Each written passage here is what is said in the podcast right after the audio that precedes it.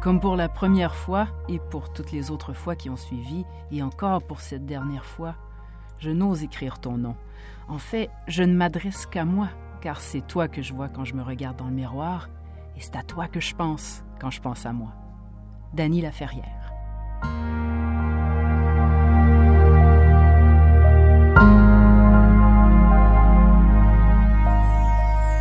Je t'ai trouvé devant ma porte, une nuit où la lune se faisait trop pleine.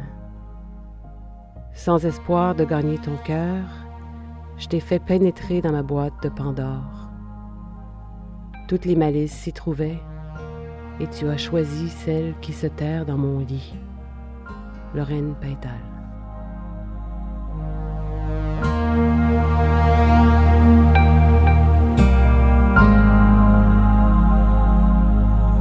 J'aime la danse fragile de tes pas sur ma vie, sa musique unique, sauvage, cristalline. Tu fabriques un paysage éclaté, inusité bouleversant qui donne envie de vivre accroché à ta lumière. Anaïs Barbeau-Lavalette.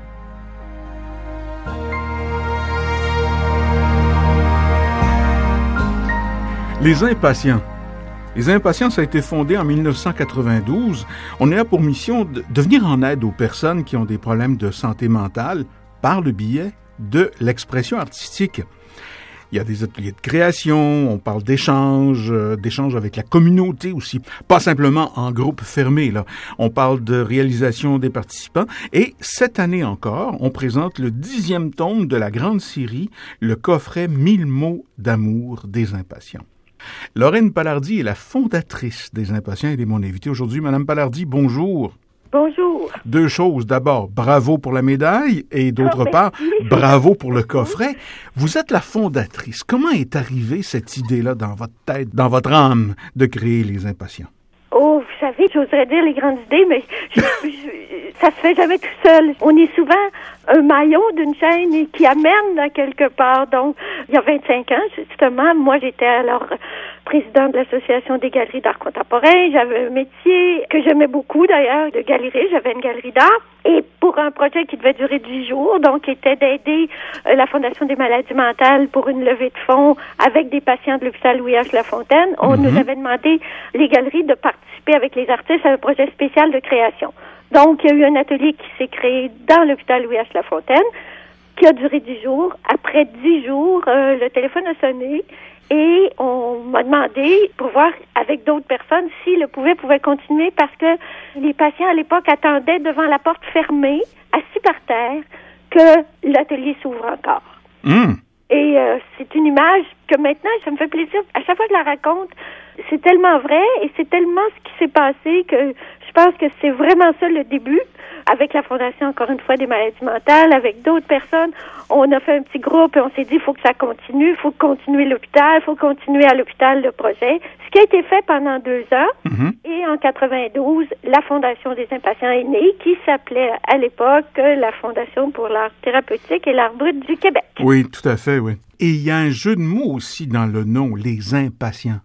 Parce que finalement, comme on a porté le nom jusqu'en 99, à un moment donné, on a réalisé que ce nom-là, premièrement, juste euh, au niveau pratique, là, la secrétaire est capable de le dire rapidement quand elle répondait au téléphone. hein.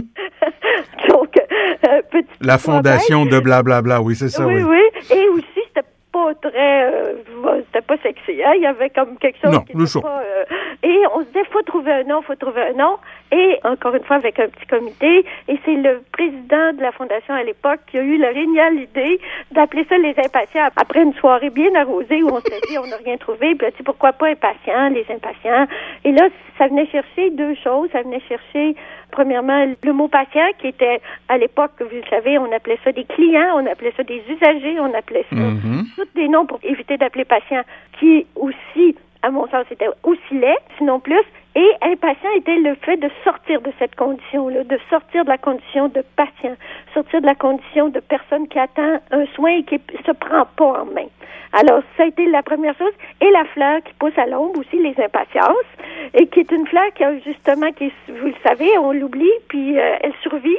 Et on a fait souvent la comparaison avec la maladie mentale, qui euh, malheureusement, les gens sont souvent oubliés mais ils ont une capacité de survivre extraordinaire et une résilience extraordinaire. Donc, le mot impatient est venu et c'est vraiment collé à la fondation. Et ce qui est le plus extraordinaire, c'est qu'il s'est collé vraiment aux personnes et que les personnes l'ont adopté. C'est ça que ça prenait et ça a marché. Je me rappelle ma mère, ma petite fille avec des rides, au centre de la grande salle aux impatients, entourée de murs couverts d'histoires à fleurs de peau. Elle était tellement fière de me montrer son dessin, une Madone et son enfant dans des couleurs pastel. Marie-Cécile Labrèche.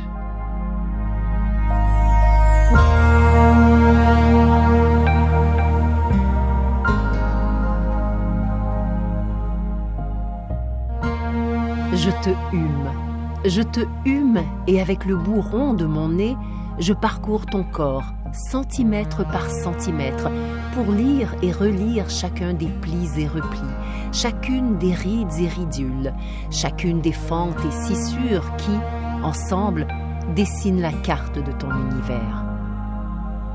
Qui me